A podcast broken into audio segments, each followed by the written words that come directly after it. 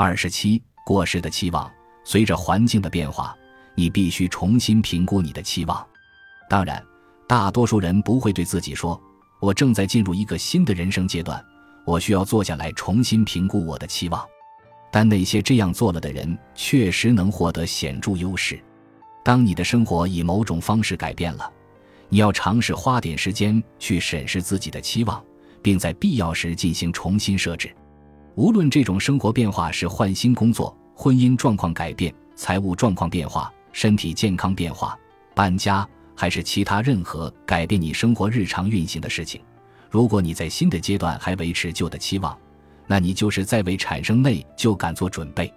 即使是精神和情感成长方面发生了变化，你也应该暂停一下。你通过研读本书了解了一些概念，得到了一些指导，你已经意识到了自己观点的转变，这就需要回顾一下你从前认可的那些期望。原来可行的期望现在未必可行，这是一件好事。当试图满足过时的期望时，你就会阻碍满足当前的新期望的能力。你可能会因为没有达成期望而感到内疚。其实这些期望在新的时期已经不再合适，甚至已经无法达成了。例如，有父母承诺在孩子从学校毕业到找到工作并实现自立的过渡期间，在经济上帮助他。如果没有预定一个时限的话，双方都会发现自己处在一个令人困惑的境地。父母原本打算提供六到十二个月的经济援助。结果援助期却变成了三年，并且看不到尽头，这让父母对切断援助的想法感到内疚。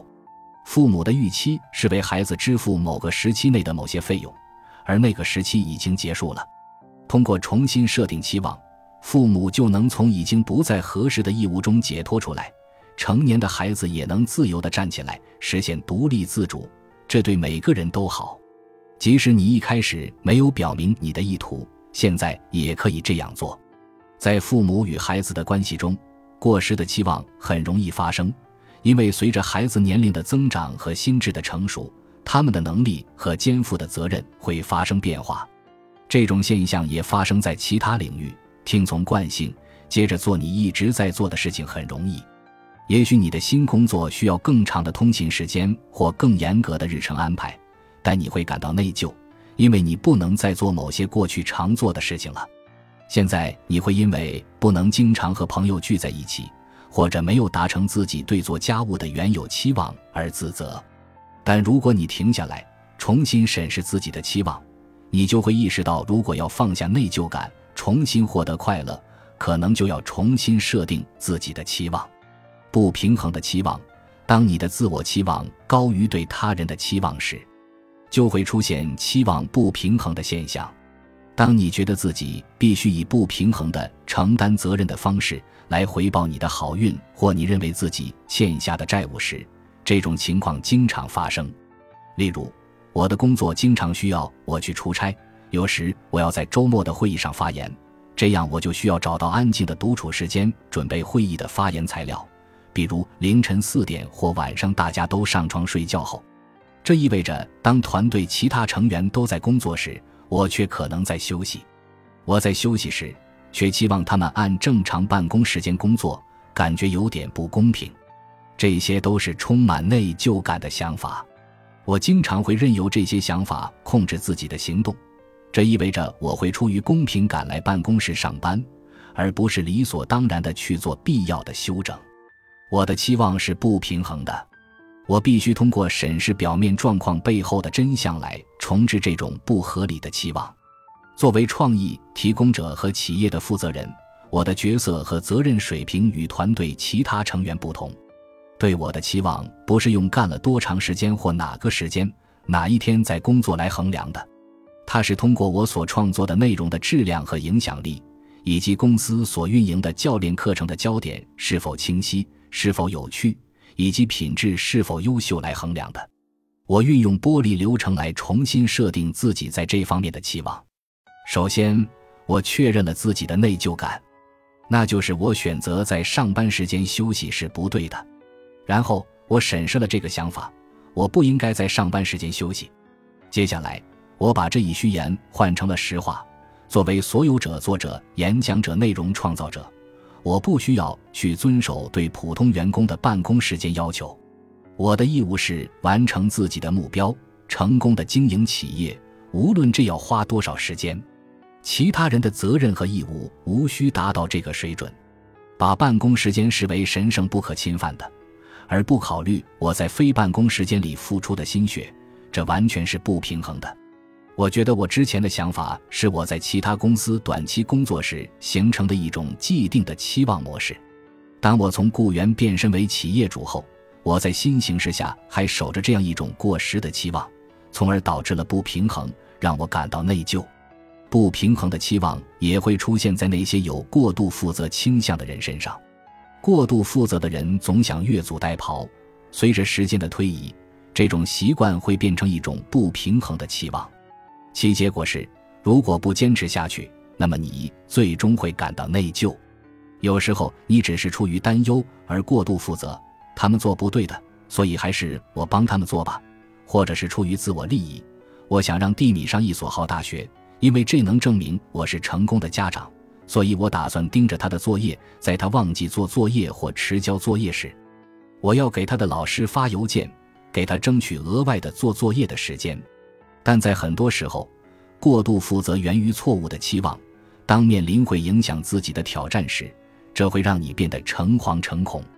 完美的期望，编程女生的创始人拉什玛·萨贾尼 （Rashma s a j a n i 在他著名的 TED 演讲中说：“我们的文化教育男孩要勇敢，女孩要完美。”这在很大程度上是正确的。完美主义在很大程度上是女性的问题，这与我们的社交方式有关。我们看起来应该漂亮，应该整洁，我们应该找一个童话般的丈夫，应该养育有教养的孩子，我们应该有完美的家和家具装饰，有完美的食物和完美的身材。这些是我们一遍又一遍收到的信息，难怪我们有这么多的焦虑和压力。即使我们不想这样做，也很容易将这些外界期望内化成为自我期望。从文化上讲，追求完美是有回报的。爱慕、赞扬、认可和接受，而不是排斥。但是放下内疚意味着放弃某些期望，这是一种风险，一种不被接受或不被拥抱的风险，也是不完美的风险。如果完美保证了认可和接受，那你就很难放弃。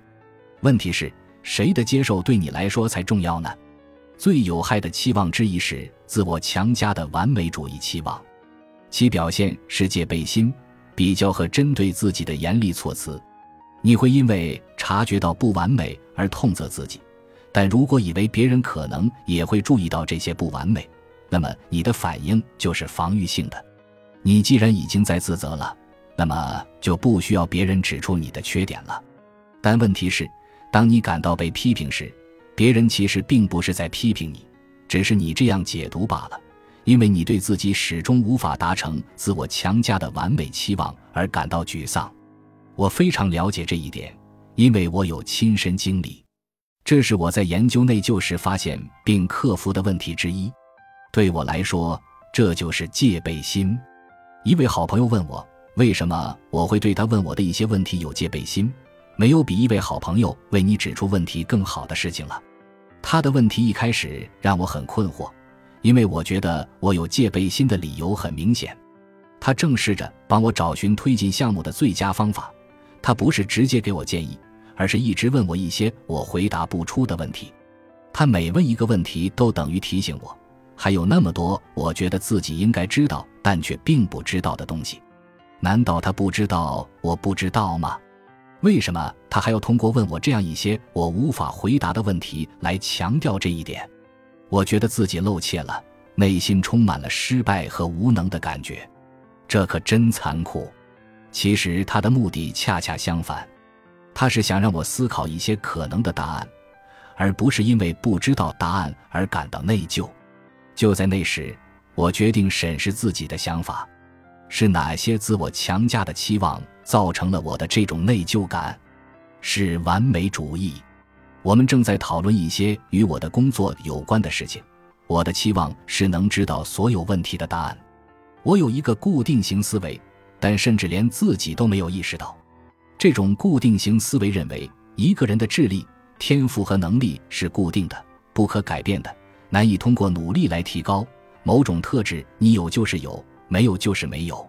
当承认了自己的戒备心理之后，我发现了关于自身的一些东西。我对自己有一种期望，这会让我感到内疚。我需要变得完美才能被人接受，而我对完美的定义之一就是：对工作上的问题，我要知道答案。当我不知道某个问题的答案时，就意味着我做错了什么事，我不够努力，因此不值得拥有自己现在所拥有的机会。如果我认为自己应该知道一切，那么当不知道某件事情的时候，我就会感到内疚。当我的朋友问了一个我无法回答的问题时，就像是把那些我做错了并且已经为之自责的事情放在明处。我不知道，因为我没有花时间去搞清楚它。我不知道。因为我很懒，我还不够努力，我需要更集中精力。当使用玻璃流程来审视自己的想法时，我对出现的情况感到非常震惊。对我来说，戒备心理对我是个提示，但请记住，比较和严厉的言辞同样是。这里还有一个例子，在回家的路上，索菲亚从她最喜欢的小纸杯蛋糕店买了一个美味的草莓纸杯蛋糕。蛋糕上的草莓奶油糖霜堆成一团，索菲亚闻了闻，幸福地闭上了眼睛。在品尝最喜欢的美味之前，她习惯于先享受那甜甜的味道。她坐在车里，慢慢地吃着光滑的奶油糖霜、湿润的蛋糕坯，二者混合的味道和质地让他的味蕾陶醉了。在紧张了一天之后，这是一个令人垂涎的快乐时刻。但就在咽下最后一口蛋糕的时候，他的胃里感到一阵剧痛，这不是因为吃了汤而痉挛，而是因为他的情绪对自己感到失望。紧接着就是内疚，因为这与他说过的这周要做的事情背道而驰。为了努力吃得更健康一点，不能吃甜食。他消极的自我对话就是自责。我向自己保证，这周我终于要开始健康饮食了。可你看看我，坐在车里狼吞虎咽地吃了一个含有五百卡热量的纸杯蛋糕。我居然会这样干，因为这样就没人知道我在偷吃了。我只是想在忙碌的一天后得到一点快乐。可为什么我不能像我的同事健身达人安吉拉那样通过锻炼来减压呢？为什么我就不能像我姐姐那样更自律一点呢？哎，索菲亚沮丧地低下头，叹了口气。我估计下周可以开始健康饮食计划。她这样对自己说，但心中并没那么自信。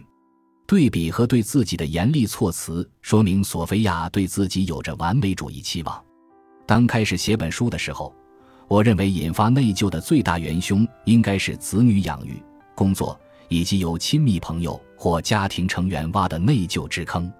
但让我惊讶的是，通过对数百名女性的调查，我发现虽然这些生活领域确实会造成很多内疚感，但在饮食习惯方面的内疚感却高居榜首。其次是在锻炼习惯方面，因为吃东西是你每天都要做很多次的事情，所以你很可能会因此感到内疚。